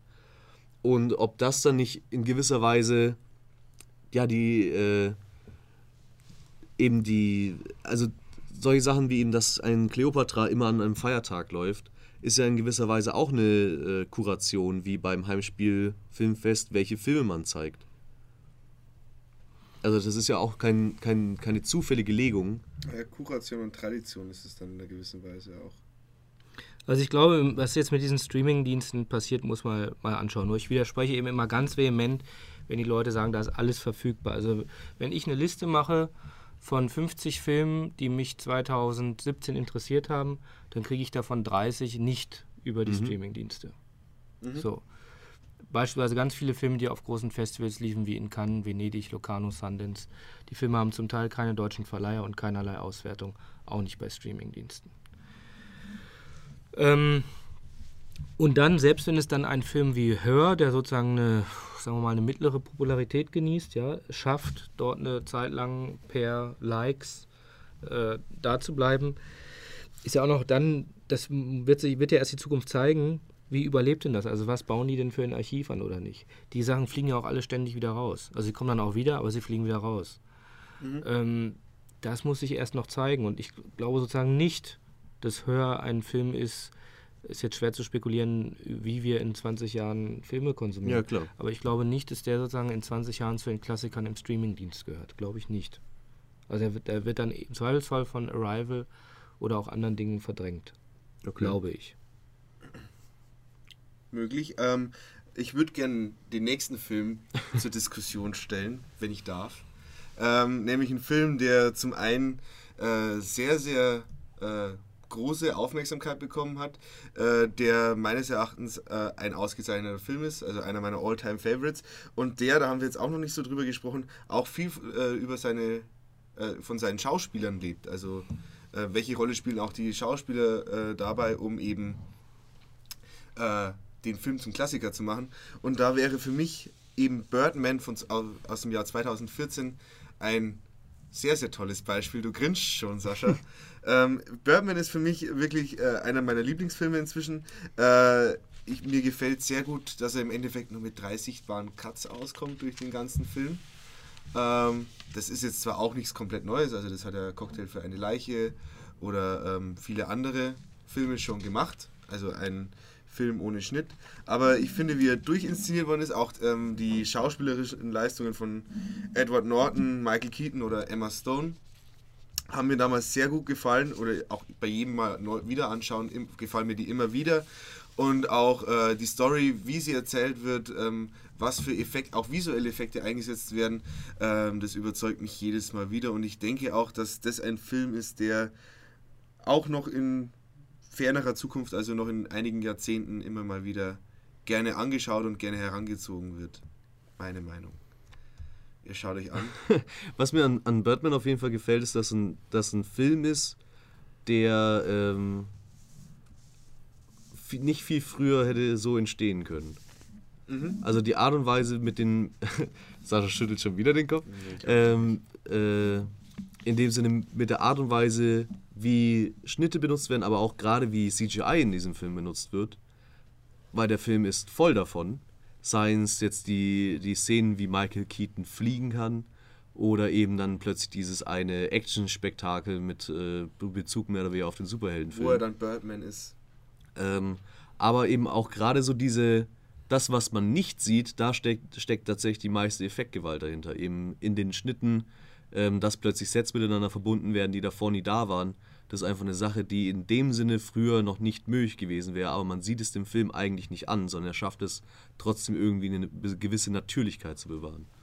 Ja, was mir auch sehr gut gefällt, dieser Film schafft es natürlich, da auch vor allem, weil er auch kein Schnitt dabei ist, einen unheimlichen Flow und eine unheimliche Dynamik zu entwickeln, ähm, die sich dann eben ausbreitet zwischen den ja, Charakteren. Da, da würde ich jetzt auch noch mal eine Sache sagen, auf die wir bisher noch auch eher weniger eingegangen sind, ist tatsächlich ähm, wie, also für mich persönlich ist auch Musik sehr, sehr wichtig, um äh, ein Klassiker zu werden. Und Birdman hat einen sehr genau, ähm, ja. eigenen Soundtrack, eben dadurch, dass es mehr oder weniger ausschließlich aus Schlagzeugspielen äh, besteht. Und ähm, ja, bei mir das ist jetzt natürlich auch wieder ein ganz persönliches Beispiel, aber wenn ich reines Schlagzeugspiel höre, denke ich automatisch an Birdman. Soll ich was sagen? Ja, du, Ja. Du, du, du, deine, Bli- deine Blicke gehen zu Boden in dein. Also ich mag den Film nicht. Mhm. Ich schätze den Regisseur sehr. Okay. Der wird uns auch erhalten bleiben Ja. äh, durch andere wirklich große Filme. ähm, Ja, ähm, Dem geht es so- sagen, was dir was, was gefällt dir so aus seinem Ach so. Äh, äh, 21 Gramm auf jeden Fall. Mhm. Äh, und ähm, eine Amoris Perros ist von ihm, oder bin ich jetzt Mhm. gerade Ja, das war sein richtig? erster. Ne? Das sind die, also die beiden würde ich auf jeden Fall nennen. Das Ähm, sind, glaube ich, sogar seine beiden ersten Filme gewesen. Und also wir kommen jetzt auf einen interessanten Aspekt zu sprechen, weil ich nicht unbedingt absprechen will, dass der Film Klassikerpotenzial hat. Birdman jetzt. Birdman, aufgrund von Dingen, die ihr schon genannt habt, also er hat eine bestimmte Spezifität, was die Musik anbelangt, was die Kameraarbeit anbelangt, dieses äh, ja vermeintlich wenig Schnitte oder gar keine, das ist ja jetzt auch so ein bisschen eine Modeerscheinung. Ähm, ich so und der Film war erfolgreich bei den Oscars. Und das ist natürlich schon mal ein ganz guter, guter äh, Indikator. Und da finde ich es aber spannend zu schauen, welche Filme überleben das auch und welche verschwinden. Also ich glaube, relativ einfach machen kann man es. Äh, der Michael Keaton hat danach äh, Spotlight gedreht, auch ein Oscar-Gewinner. Äh, da redet schon heute keiner mehr von. Und äh, wenn du von Schlagzeug sprichst, äh, Whiplash steht auf deiner Liste. Damien Chazelle ist natürlich jetzt gerade ein wichtiger Regisseur. Ich glaube und hoffe, weil ich den Film ähnlich wenig schätze wie Birdman, dass La La Land in ein paar Jahren auch vergessen ist. Also es gibt Dinge, das, ist, das sind wirklich Modeerscheinungen, das ist für mich Birdman auch. Das ist genau in dem Jahr ah, der Film mit dem Comeback von Michael Keaton. Haha, der ehemalige Batman-Darsteller spielt jetzt Birdman. Und äh, da ist kein Schnitt und die Kamera ist ganz toll. Ja, die Kameraarbeit ist ganz toll. Aber nach einer halben Stunde ist das witzlos für mich. Okay. Es hat sich abgenutzt und dann erzählt der Film nichts mehr und weiß nichts mehr zu erzählen. Wobei ich ja tatsächlich eigentlich eher finde, es ist ein äh, Film über Schauspielerei. Ja, klar. Das, aber weißt du, er trägt das alles so selbstbewusst vor sich her. Genau, es ist ein Film über Schauspielerei und das Film machen selbst. Und das ist alles so äh, referenziell. Das ist natürlich Trend. Meinst du damit, Das ist der, der super Film selber referenziell. für mega geil? Ja, klar. Genau. Okay. Ja, aber ich meine, gerade Das so dieses macht- ein das Film macht sehr Film, über. Filme machen ist natürlich auch momentan sehr im Trend. Ja. Also ich glaube jetzt nochmal, ich glaube, das habe ich ja eben schon mal gesagt, das wollte ich jetzt nochmal ins Mikro sprechen für unsere 22 Zuhörer und die Ewigkeit. Schön Äh, wär's. dass, dass Birdman und La La Land, glaube ich, nicht überleben. Ja, hoffe ich jetzt einfach mal. Glaube ich und hoffe ich, dass das Modeerscheinungen sind. Okay. Ja gut, da, da fallen, glaube ich, mit, mit dem Maßstab, den du da anlegst, fallen, glaube ich, viele äh, Filme durch den Rast, durchs Raster, die wir dann noch vorbereitet haben. Ja, es fallen natürlich generell immer sehr viele Ja. Filme durchs Ja, Raster. genau. Also Natürlich, der Klassiker, ähm, ist das Ausna ist die Ausnahme. äh, wie gesagt, ich glaube, äh, äh, in einem Jahr kommen nicht, kommt eine Handvoll Klassiker raus, wenn überhaupt. Wenn überhaupt, genau. Wenn man, wenn man jetzt zurückdenkt, ähm, die Filme, die wir jetzt heute auch schon mehrfach angesprochen haben, war Pulp Fiction, äh, Der Pate, äh, 2001 ähm, Und, und damit bewegen wir uns schon in der Spanne von 50, äh, 40 dann, Jahren. dann sind wir fü- 50 Jahre, um drei Filme, äh, die halt da besonders eindrücklich gewesen sind, äh, nochmal zu zitieren. Also wie gesagt, es ist ein sehr großer Glücksfall wahrscheinlich äh, oder eine, ein, hat einen sehr großen Seltenheitswert, wenn man tatsächlich mal einem Film begegnet, wo man eindeutig sagen kann, okay, ist ein Klassiker. Ja, aber glaubt, glaubt ihr jetzt persönlich, dass wenn man sich einen Film anschaut, dass man das dann merken würde? Nee, natürlich nicht. Ich, ich glaube, ganz viele Leute sind zum Beispiel auch aus Blade Runner äh, früher rausgegangen. Ja, das hatten wir schon. Aber jetzt darf ich mal sagen, dass jetzt der Vorteil des Alters, ich habe tatsächlich ja Pulp Fiction im Kino gesehen. Und da war uns klar, dass wir was absolut gesehen haben, was es so noch nicht gab und was revolutionär ist. Ja, also wie gesagt, das erste Mal, als ich den gesehen habe, da hab ich, war ich mir nicht im Klaren, was das für ein Film ist. Ich habe halt einfach eine DVD eingelegt und habe den angeschaut und habe mir gedacht, wow, was ist denn das für ein krasser Film? Aber das passiert einem schon. Und wie gesagt, das hatte ich in den letzten Jahren, ich habe es genannt, De Rui et Dos war für mich so ein Film, aber auch ein Film wie Drive, ähm, der nur auf meiner Liste steht, aber der euch ja auch ein Begriff ist. Darum haben wir Ja. ja. nicht nochmal drauf Ähm, genau. Ähm, das ist, glaube ich, so ein Beispiel, wo ich sage, ähm, das ist ein irres Kinoerlebnis. Das ist vielen Leuten klar geworden, weil er auf eine bestimmte Art und Weise sehr zugänglich war, mhm. sehr leicht rezipierbar. Also er war erkennbar als ein Retrofilm, erkennbar als ein Film, der sich auf die 80er Jahre bezieht, erkennbar als ein Genrefilm. Er hat auch mit einem interessanten Musikeinsatz, ja, wie er damit definitiv. spielt. Er ist auch sehr reflektiert. Also bestimmte, äh, er schafft es, diese gewissen Modeaccessoires ja, zu haben die ihn äh, eben erstmal zugänglich machen für ein breites Publikum. Ja, aber Gleichzeitig hat er aber eben eine Ebene, um auch, um auch äh, zu überleben, glaube ich. Er ist also, glaube ich, ästhetisch, erzählerisch so eloquent, dass er überlebt. Da muss ich dich auch gleich fragen, weil Chris, du musst ja offensichtlich Fan von dem Film sein, weil wenn wir schon hier von Mode äh, sprechen, die der äh, Film zitiert oder eben auch äh, dann eben trägt in einer gewissen Weise in der Person von Ryan Gosling. Du läufst ja auch mit der Jacke rum von äh, Ryan Gosling. Ryan Gosling. Ja. Ähm, mir fällt es auch ähm, echt positiv auf, dass, also ich kann nicht ein einziges, ich, es gibt, vergeht kein Tag, an dem ich nicht, also an dem die Jacke nicht erkannt wird. An dem nicht jemand sagt, hey, das ist doch der Film aus dem Film Drive. Das auch heute. Der Film aus dem Film Drive. nee, ist doch die, äh, die, Jacke aus dem Film Drive. Also auch heute, noch vor drei Stunden in der, in der Mensa, hat die Jacke wieder jemand erkannt. Und ähm, die Jacke ist auch wirklich ein bisschen zum, zu einem Symbol für den Film geworden. Ähm, aber ist auch für sich alleinstehend. Da kann man auch zum Beispiel jetzt nochmal als Beispiel Hotline Miami ranziehen. Das ist eine Videospielreihe und ähm, die sich von der Ästhetik sehr an Drive orientiert und dabei eben auch ein Easter Egg eben verbaut hat, dass der Hauptcharakter, der von den Fans liebevoll auch Jacket genannt wird, eben die Jacke von Drive in seinem Zimmer auf dem Boden liegen hat. Mhm. Ja, natürlich. Also Referenzen, Parodien, da ist man wieder da. Genau, also Drive, ist, ist, denke ich, ist ein, ist also ein populärer Kultfilm, der das Potenzial zum Klassiker hat. Wenn du von Ryan Gosling sprichst, sprichst würde ich gerne äh, mit einem Film anknüpfen, der weniger populär ist, mhm. der aber vielleicht es trotzdem schafft, zum Klassiker zu werden. Das ist mir jetzt nämlich mehrmals passiert. Mich haben Leute auf diesen Film angesprochen, äh, er ist insofern noch kein Klassiker als so dieses typische, wie heißt der nochmal? Mhm. Äh, er hat auch einen etwas schwierigen Titel, er heißt ja, The Place Beyond the Pines. Muss man sich erstmal überlegen, was soll das eigentlich heißen? Ähm, so, und der Film hat, ist in mancherlei Hinsicht das Gegenstück zu Drive. Ähm, und Ryan Gosling spielt hier, äh, wo wir ja schon bei Spoilern sind, äh, also Ryan Gosling ist nach, einer Drittel, nach einem Drittel des Films tot. Blöd. So. Dann im zweiten Drittel taucht Bradley Cooper auf, der verschwindet dann auch. Und im dritten Drittel äh, spielen nur noch zwei völlig unbekannte Nachwuchsschauspieler.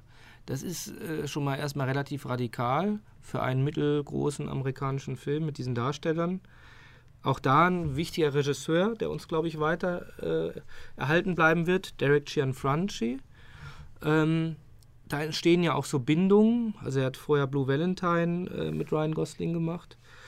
Ähm, und der Film, das ist für mich so, äh, also wenn wir gesagt haben, Matrix ist der 2000er Jahre ähm, Genrefilm, der prägende Blockbuster, so ist Place Beyond the Pines für diesen kleinen, also für diese amerikanischen Independent-Filme, die, aber die großen Independent-Filme, die so einen bestimmten mittleren Markt bedienen. Da ist das irgendwie ein herausragendes Beispiel. Der ist erzählerisch so interessant, der ist so eigenwillig, der hat so eine eigene Dramaturgie und äh, ist so amerikanisch in sich. So wie das New Hollywood sich nochmal ganz neu zum amerikanischen Kino positioniert hat, ähm, ist eben Ryan Gosling ein Schauspieler, der in den 2010er Jahren Filme gemacht hat wie diesen, die, die sich irgendwie ganz neu verorten in diesem amerikanischen Kinokosmos. Und das ist eben ein Film, der es vielleicht schafft, dadurch, dass immer wieder Leute über ihn reden und schreiben, ähm, dass, der, dass auch die Leute irgendwann in 20 Jahren sagen, dass der bleibt. Dass also anderes, was jetzt populär ist, verschwindet. Äh, aber man sich doch nochmal anschaut, ähm, was war denn dieser Film von Gian Franchi äh, mit Gosling? ähm, da war doch irgendwas. Ja, das hab, könnte sein, das würde ich mir hoffen und die Chance sehe ich. Ich habe zu dem Zeitpunkt, als der Film rausgekommen ist, im Kino gearbeitet. Mhm. Äh, schön den Müll danach weggeräumt und im Keller mit bloßer Hand aus den Tonnen raussortiert. Und ähm, bei. Schlimmer als in Indien.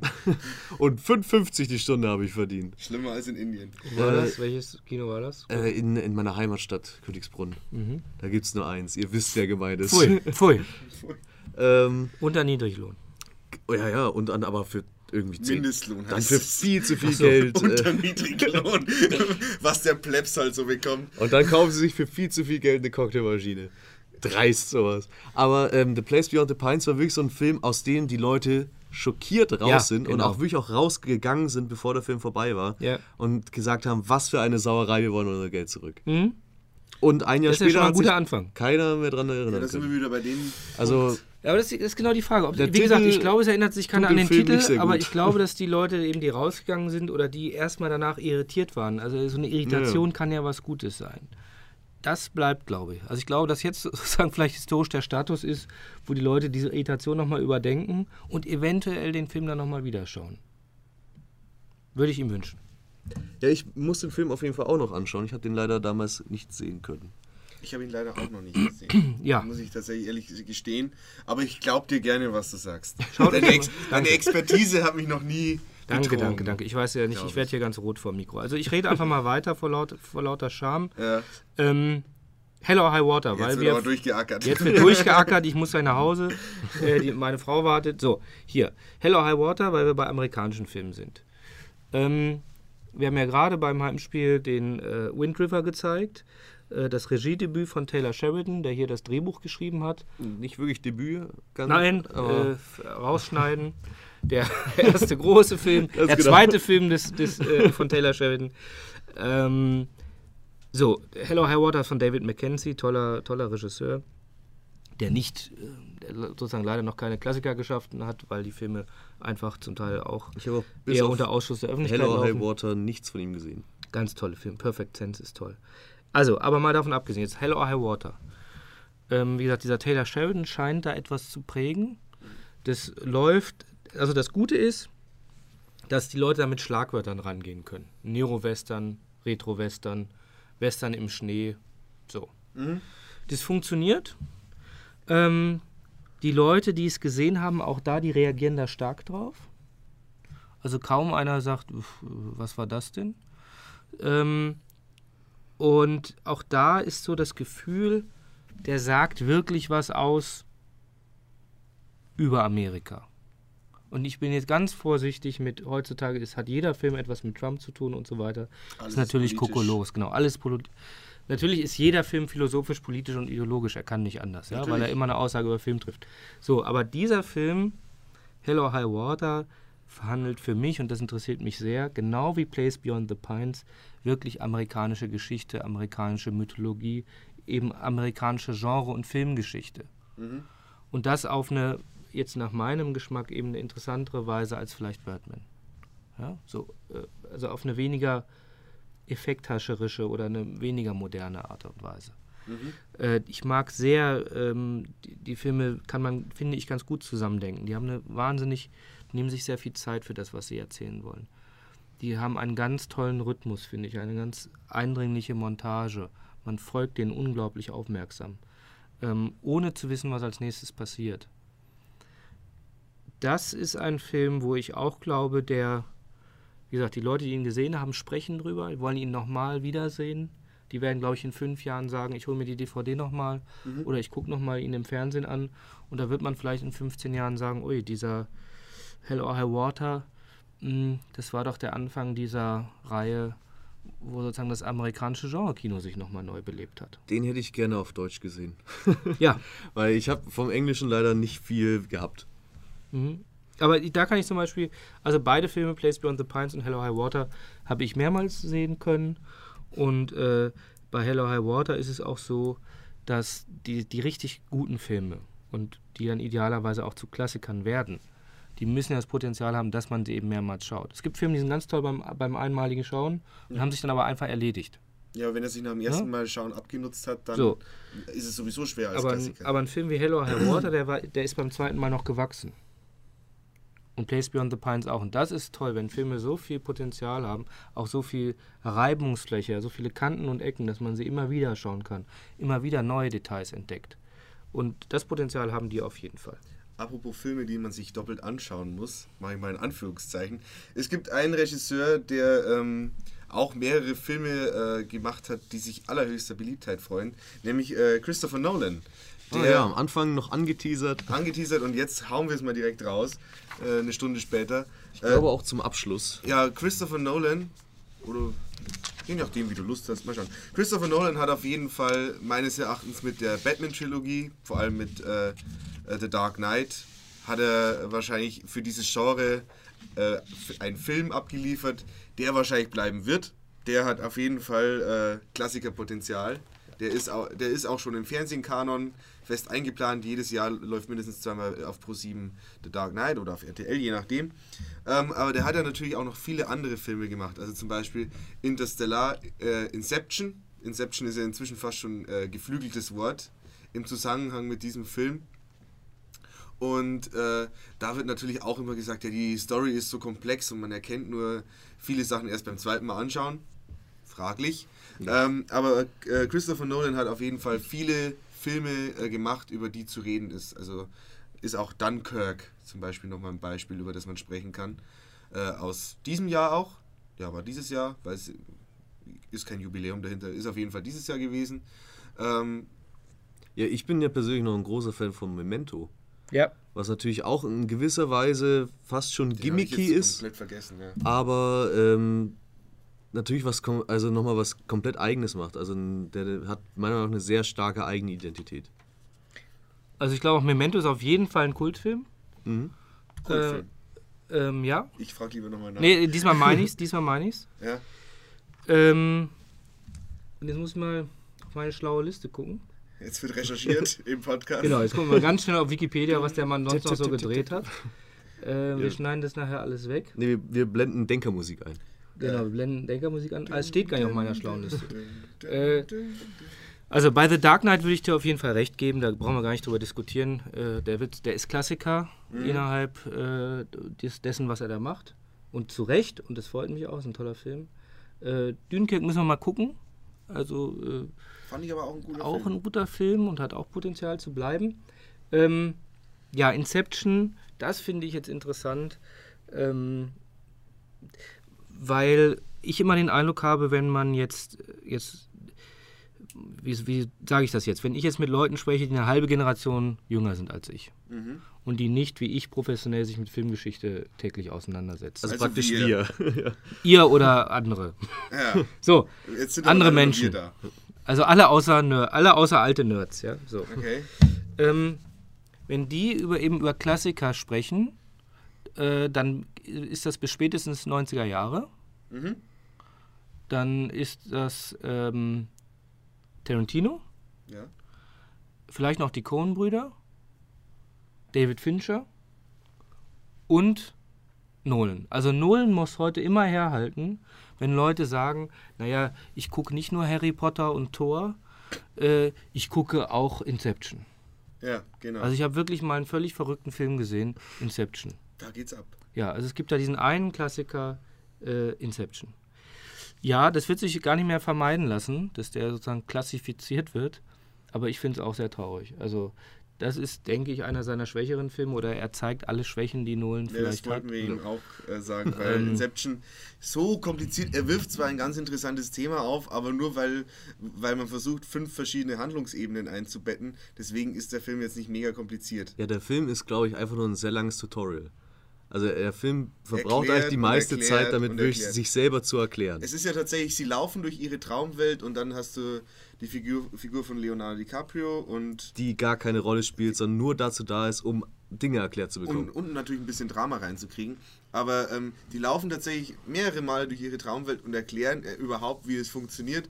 Äh, auch wenn eben dieses eine Mädchen, das ja eigentlich neu in dieser Welt ist, nicht dabei ist und alle anderen sich eigentlich damit schon auskennen. Also wird nochmal eindeutig nur für den Zuschauer erklärt, worum es hier gerade geht. Dann einigen wir uns doch und kürzen das ab. In, in, ja, Inception wird ein Klassiker, man braucht sich ihn aber bitte wirklich nicht nochmal anschauen. Ja. So, mein, zwei Dinge, zwei Anliegen hätte ich noch in der uns verbleibenden Zeit. Ja. Vielleicht einfach mal In der dir verbleibenden Zeit. In der mir, das klingt jetzt sehr fatalistisch. Ist es. Äh, ähm, TikTok, TikTok. Einfach vielleicht nochmal wirklich zu schauen, was gab es in diesem Jahr Was bleibt mhm. davon? Und wir haben ja jetzt mehrmals, mehrmals von Heimspiel gesprochen. Wir haben ja einen deutschen Schwerpunkt dort. Wir haben noch über keinen einzigen deutschen Film gesprochen. Vielleicht nochmal kurz das deutsche Kino der vergangenen Jahre. Ja, okay. Ähm, äh, in diesem Jahr gab es einen tollen Film Western. Der wird es leider, glaube ich, nicht schaffen nee. äh, zum Klassiker. Ist bedauerlich, ist aber so. Es gab im letzten Jahr zwei Filme, die da eher Potenzial haben. Das ist einmal Wild von Nicolette Krebitz, mhm. der so außergewöhnlich ist, weil er die Liebesgeschichte zwischen einem Wolf und einer Frau erzählt. Und das sehr nachdrücklich und eindrücklich. Aber das ist ja inhaltlich. Das ist inhaltlich, aber es ist visuell äh, sehr interessant umgesetzt. Da hast du erstmal recht. Aber den Film würde ich, glaube ich, jetzt gern sehen. Äh, den um, Film, hier, um hier mal meine Schwachstellen zu, äh, offen zu legen. Den kann man, sollte man sich wirklich mal anschauen. Und das ist jetzt aber auch typisch, den haben nicht viele Filme, viele Leute gesehen, mhm. außerhalb der Festivalauswertung. Und das ist aber, glaube ich, wieder eines dieser Phänomene, wo ich glaube, der könnte trotzdem bleiben eben. Weil der immer wieder rezipiert werden wird. Im Erwe von Nicole, Nicolette Krebitz, in, äh, wie gesagt, weil das so ein ungewöhnlicher Film, weil das ist, weil das ein feministischer Film ist. Ähm, ich glaube, der bleibt uns erhalten ja. auf so einem bestimmten Level. Und dann gab es natürlich einen ganz, ganz großen Film, den Ausnahmefilm des Jahres, äh, den fast eine Million Deutsche gesehen haben, Toni Erdmann von Maren Ade. Ähm, vielleicht auch mal ein glücklicher Zufall, dass ein Film ja ganz viel Glück hat, im richtigen Moment am richtigen Ort zu sein, nämlich in Cannes äh, als erster deutscher Film seit langem, dort ganz viel Aufmerksamkeit zu bekommen. Es werden Geschichten kolportiert über eine Pressevorführung, wo sich die sonst so biedere Presse auf einmal äh, kaputtlacht und auf dem Boden liegt. Ähm, es gibt die Geschichte, dass die Kritiker über den Film so gut abgestimmt haben wie noch nie in Cannes in einer einschlägigen Fachzeitschrift. Und dann passiert dem Film auch noch das Richtige. Er gewinnt nicht, sondern er wird zum Märtyrer der Film, der eigentlich hätte gewinnen sollen und es nicht tut. Ich glaube, die New York, der, der, Sieger der Herzen. Ähm, der, die New York Times, glaube ich, schreibt der lustigste dreistündige deutsche Film aller Zeiten, was sozusagen was schon mal toll ist, was man nicht vergessen kann. Ja? ja. Es gibt diese Perücke, es gibt dieses Männchen. Also der Film prägt sich auf unterschiedliche Art und Weisen ein. Er ist ein Eröffnungsfilm beim Filmfest München und hat kurz darauf einen großartigen Sommerstart und die Geschichte ist nicht mehr zu stoppen. Mhm. Das ist erstmal toll, dass das passieren kann, auch wenn so viele Dinge dazugehören. Dass aber wirklich so ein Film dann auf einmal sein Potenzial nicht nur ausschöpft, sondern völlig überperformt. Äh, übrigens auch ein Film, der sicherlich eine Remakes nach sich ziehen wird. Kolportiert ja. wird ja auch ein amerikanisches. Genau, das Interesse von Jack Nicholson ist bekannt geworden. Also der Film, der bleibt uns. Ja. Ähm, und hoffentlich dann eben so ein bisschen im Schlepptau auch andere Filme eben der Regisseurin der Produktionsfilme wie Western. Aber ist nicht auch hoffen. mehr oder weniger zur gleichen Zeit in, in Österreich mit Wilde Maus das gleiche passiert? Mit dem Harder-Film? Jetzt habt ihr endlich den ersten Film äh, erwähnt, den ich mir nicht angeguckt habe. Du hast die Wilde Maus tatsächlich. Ich mir Wilde du Maus hattest ein Dreivierteljahr die Chance im Gabo. ja. Ich habe dir mehrmals gesagt, schau ihn dir an, unbedingt. Ja. Ich gebe dir einmal einen Ratschlag und du nimmst ihn nicht an. Okay, gut.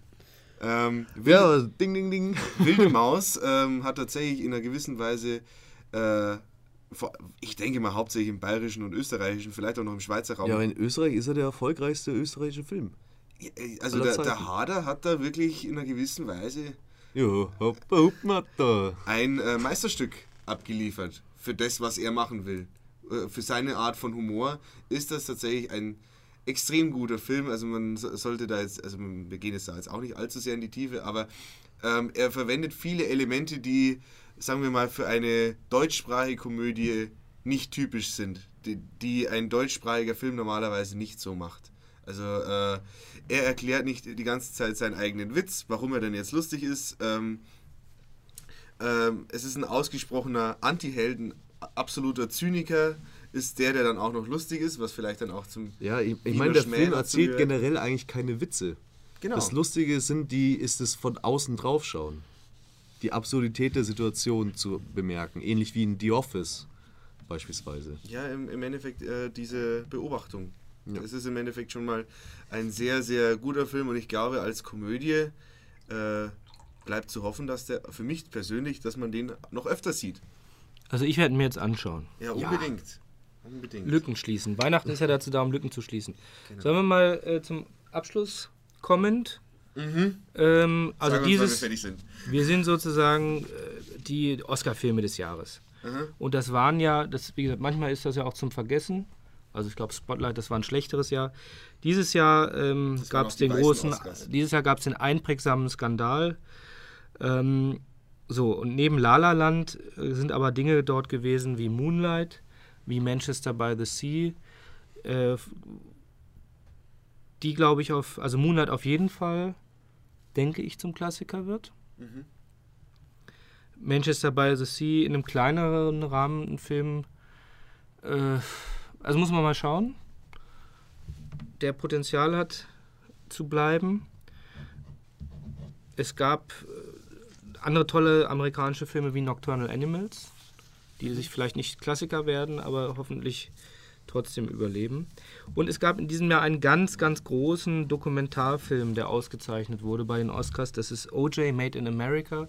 Das ist für mich einer der herausragenden Filme des Jahres. Der läuft gerade wieder auf Arte, so ein bisschen gesplittet in unterschiedliche Teile. Kann man den auch in der Mediathek abrufen? Äh, weiß ich nicht, müsste man jetzt mal schauen. Wäre eine Aufgabe. Auf Weil die große, die große Dokumentation, die ich eigentlich diesen, diesen Dezember anschauen wollte, nämlich Wer war Hitler? Wer war Hitler? Die, die gemütlichen siebeneinhalb Stunden. Ich habe es auf dem Münchner Filmfestival schon nicht geschafft und jetzt habe ich es echt verpennt. Ja, schade. Auf, auch, auch auf die gute Wurstplatte verzichtet. Ja, auf die gute kalte Platte. Also ich glaube, äh, dass man sich, dass man OJ Made in America und ähm, Wer war Hitler, die jetzt eben auf Arte liefen und laufen, mhm. dass sie, die sind da jetzt ständig im Wiederholungsprogramm und Mediatheken. Die also, werden also, denke ich, verfügbar sein und bleiben. Da wird sicherlich dann auch DVD-Editionen zu geben. Wie heißt, Hitler, den Hitler-Film habe ich jetzt noch nicht gesehen. Ähm, Ach so, du meinst jetzt die Doku? Ja. Ach so, ja. Ähm, aber ich kann eben nur sprechen wirklich über äh, OJ Made in America. Das ist der zentrale amerikanische Film des Jahres. Ähm, das sage ich jetzt nicht aus irgendwie so einer Avantgarde-Position heraus oder um irgendwas zu nennen, was keiner gesehen hat, sondern es ist wirklich überstrahlt alles, was es an narrativen Filmen gab, was es im Independent-Kino gab, ja, was im Autorenkino gab. Das ist so, also ein Film, siebeneinhalb Stunden, so kurzweilig, so informativ als Dokumentarfilm, filmerisch, äh, also äh, handwerklich so überzeugend, dramaturgisch so gelungen und in seiner Aussage eben so prägnant über die amerikanische Gesellschaft.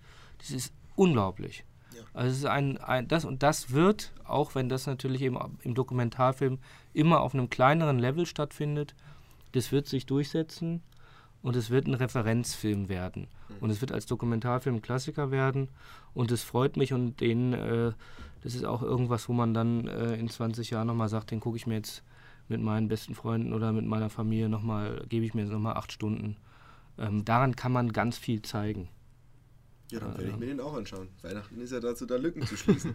das sollte man tun. Und im Übrigen glaube ich was ganz anderes. Wir hatten ähm, wir haben über Moonlight ganz kurz gesprochen als schwarzen Film. Mhm. Ähm, ich glaube auch, dass Get Out uns erhalten bleibt. Das ist ja auch so ein ich Beispiel. Ich glaube tatsächlich sogar eher Get Out als Moonlight. Ja, ich denke beide. Ähm, klar ist Get Out der nochmal ähm, stärker rezipierte Film. Ähm, der hat es wirklich geschafft, vom Sundance Sleeper Hit eine ganz breite Masse zu erreichen. Und der ist so vielschichtig lesbar, der ist, da kann man so viel drüber reden. Den kann man sich auch nochmal anschauen, sehr gut. Das ist ja einer dieser cleveren Filme, das kann einem vielleicht irgendwann auf den Keks gehen, wenn man ihn zum dritten Mal guckt, ja, ja. dass alles schon im ersten Bild drinsteckt. Ähm, ja, aber ich glaube, Moonlight und Get Out werden uns auch in einigen Jahren noch zur Verfügung stehen. Das ist gut. Hoffentlich. Naja, als Fazit, was kann man heute ziehen? Ja, wir, wir füllen jetzt, äh, wir haben praktisch jetzt Bingo gespielt. Mal schauen, wir haben jeder unsere Plätzchen, äh, also ich glaube, Sachen du hast gesetzt. schlecht abgeschnitten, Chris. Ja, ich glaube, ich, ich habe verloren. ja, ähm, ihr redet ja immer hier, ich... Äh, wenn dann mal der Gast da ist, dann genau, auf jeden Fall. muss ich alles nutzen. Ähm, nee, aber wie gesagt, man kann natürlich nichts äh, Festes sagen. Das ist, muss man natürlich als Fazit ziehen. Das war aber auch im Vorhinein klar. Ähm, aber man kann zumindest Tendenzen äh, sehen. Ich denke, das war in der Hinsicht ganz aufschlussreich. Ähm, und dass natürlich ein Film äh, ein, ein, Klassiker mehr ist als nur ein Film, der gefällt. Beim Klar. ersten Mal, der vielleicht einmal so eine neue Story erzählt oder vielleicht einen neuen Kniff hat, der vielleicht im nächsten Jahr schon überholt ist, weil ihn jeder macht äh, und man im Endeffekt vergisst, wo er eigentlich herkommt. Aber ähm, um es hier eben abzuschließen, bedanken wir uns nochmal bei dir, Sascha. Danke, ja, dass du dir die Zeit genommen hast. Vielen Dank fürs nette Gespräch und für die Einladung. Und, und für den leckeren Tee, der sogar noch heiß war. Und dann bis zum nächsten Mal, sage ich. Bis zum nächsten Mal. Und jetzt nutze ich noch die Chance, dass mir keiner mehr widersprechen kann. Feuchtgebiete! Feucht